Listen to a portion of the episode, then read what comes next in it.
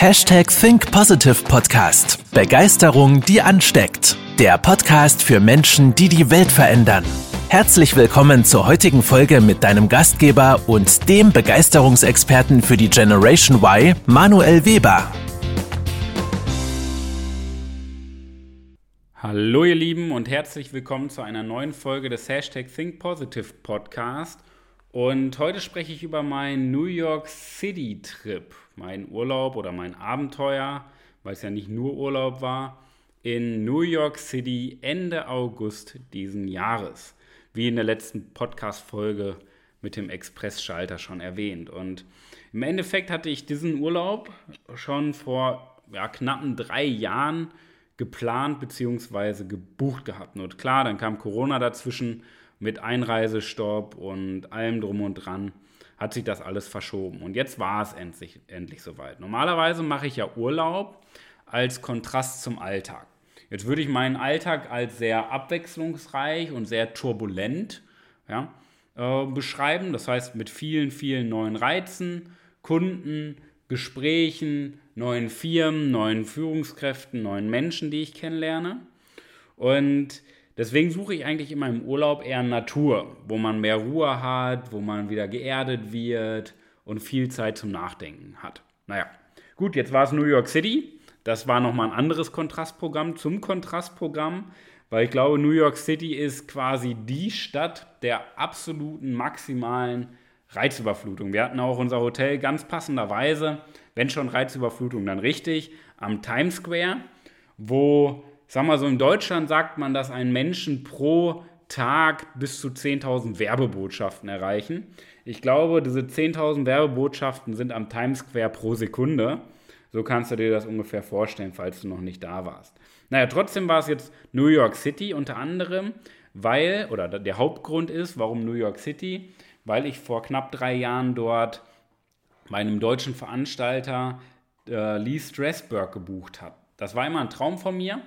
Ähm, das, oder was ist jetzt Lee Strasberg? Lee Strasberg ist die berühmteste und erfolgreichste Schauspielschule auf diesem gesamten Planeten.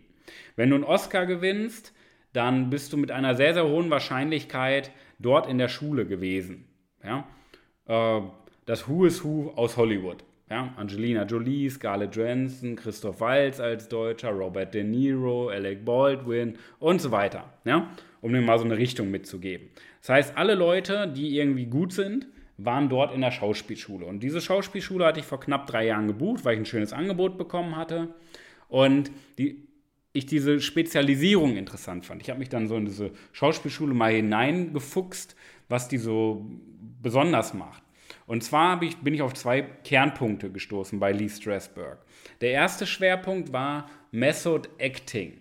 Das bedeutet, wie schaffst du es als Schauspieler nicht eine Rolle zu spielen, sondern zu verkörpern, dich ganz hineinzubegeben, dass du diese Rolle lebst. Das ist ganz, ganz schwierig, weil es um Emotionen geht.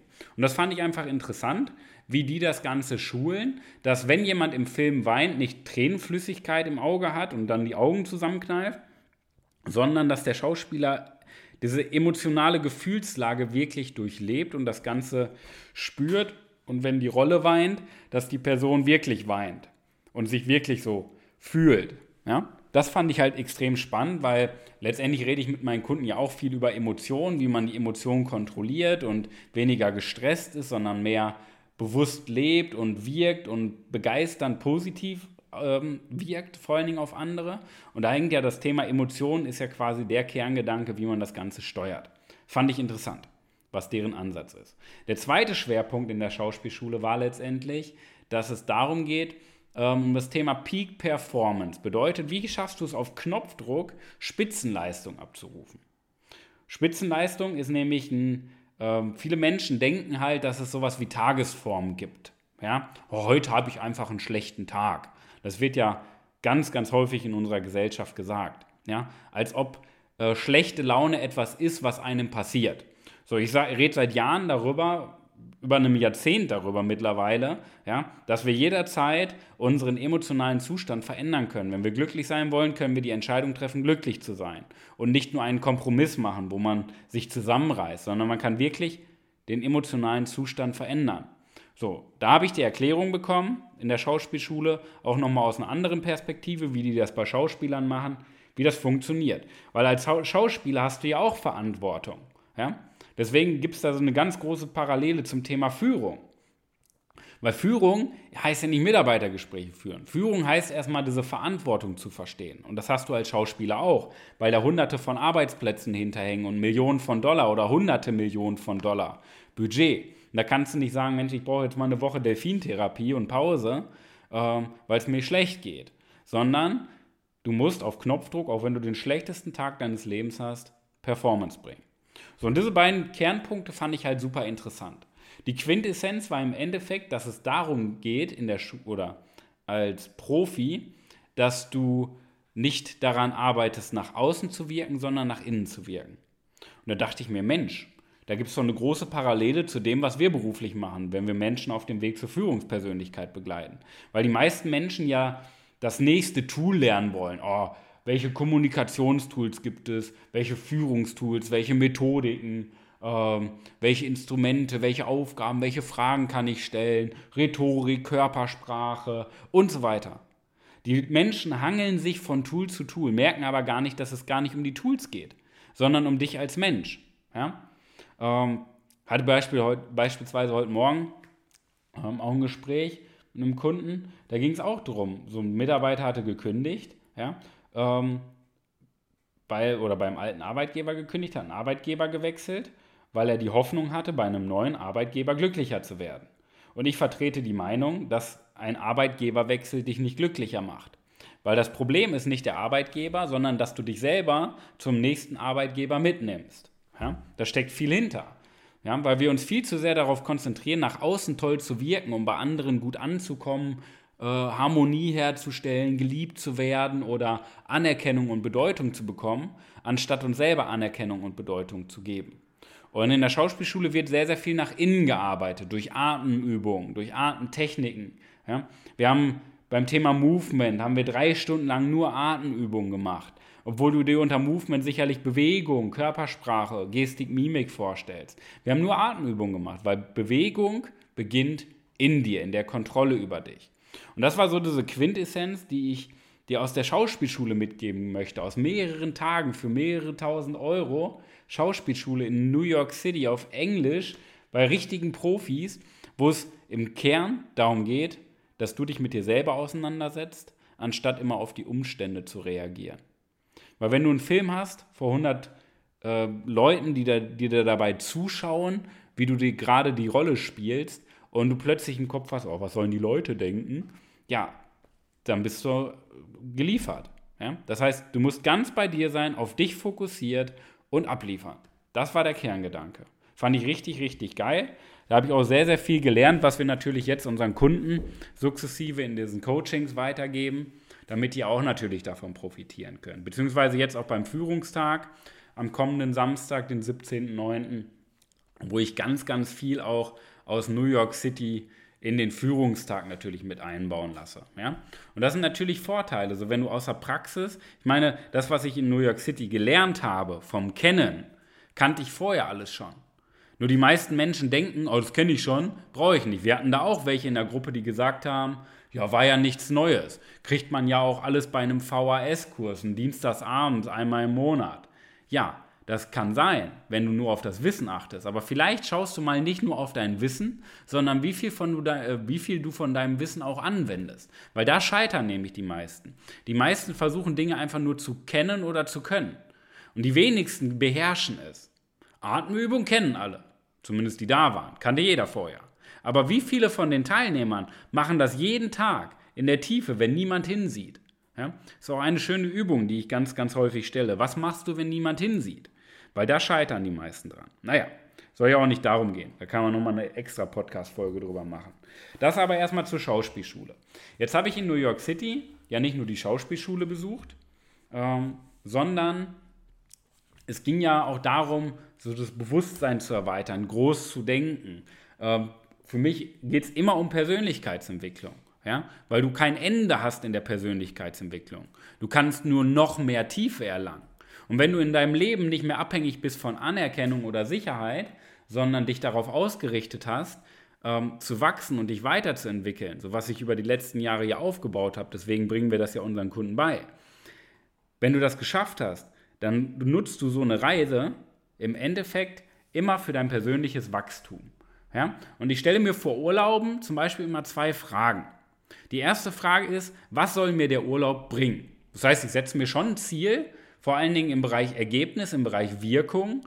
Was soll der Urlaub für eine Wirkung erzielen? Ja? Soll der mich erden? Soll der mich inspirieren? Soll der mich neu ordnen? You name it. Ich mache mir sehr, sehr viele Gedanken vor einem Urlaub drüber.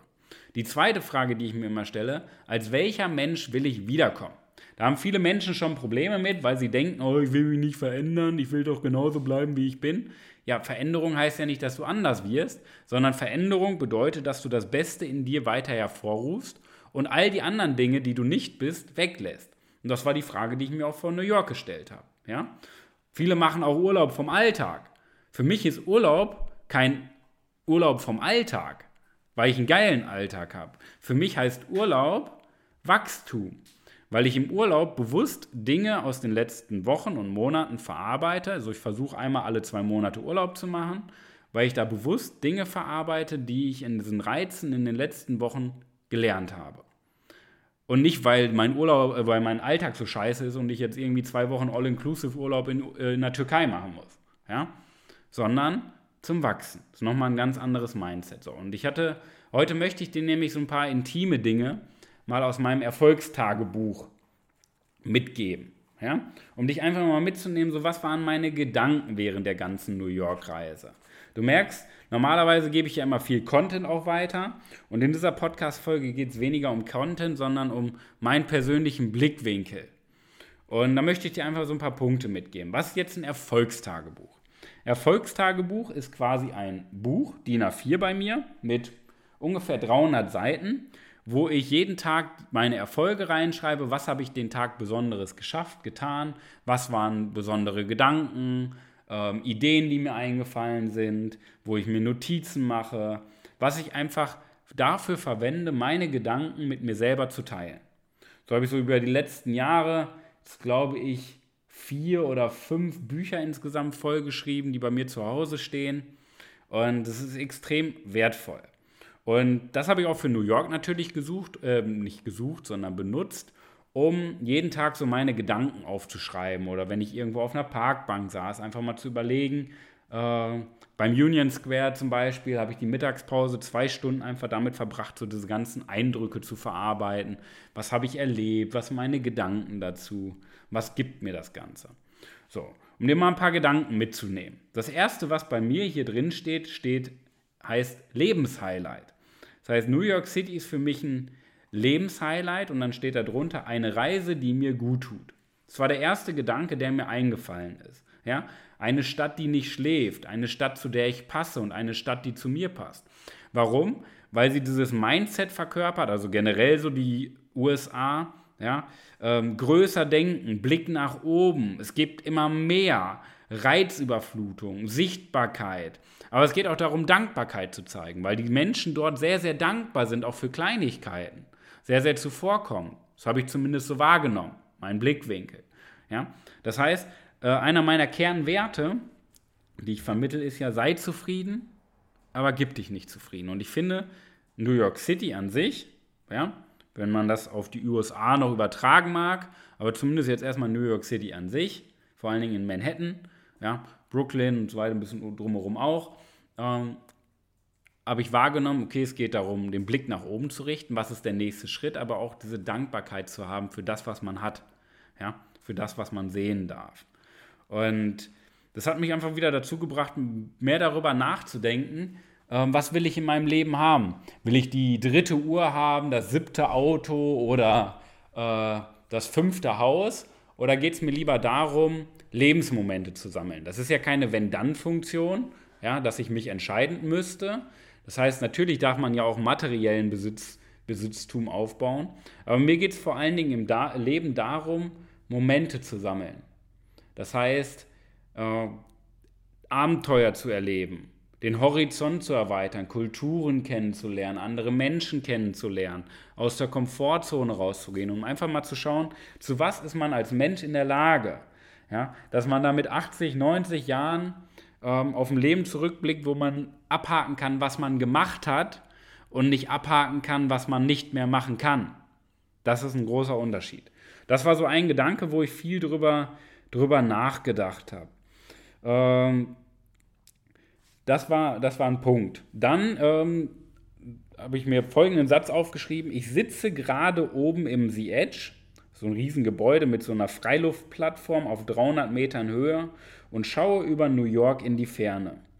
Dieser Anblick und der Moment, diese Worte aufzuschreiben, sind einfach unbeschreiblich. Amerika ist bei diesem Anblick tatsächlich das Land der unbegrenzten Möglichkeiten. Und vielleicht denkst du dir jetzt, hat er das wirklich aufgeschrieben? Hat er da wirklich ein Tagebuch? Saß der wirklich 300 Meter über dem Boden, hat über New York geguckt, auf so einer Freiluftplattform und hat das aufgeschrieben?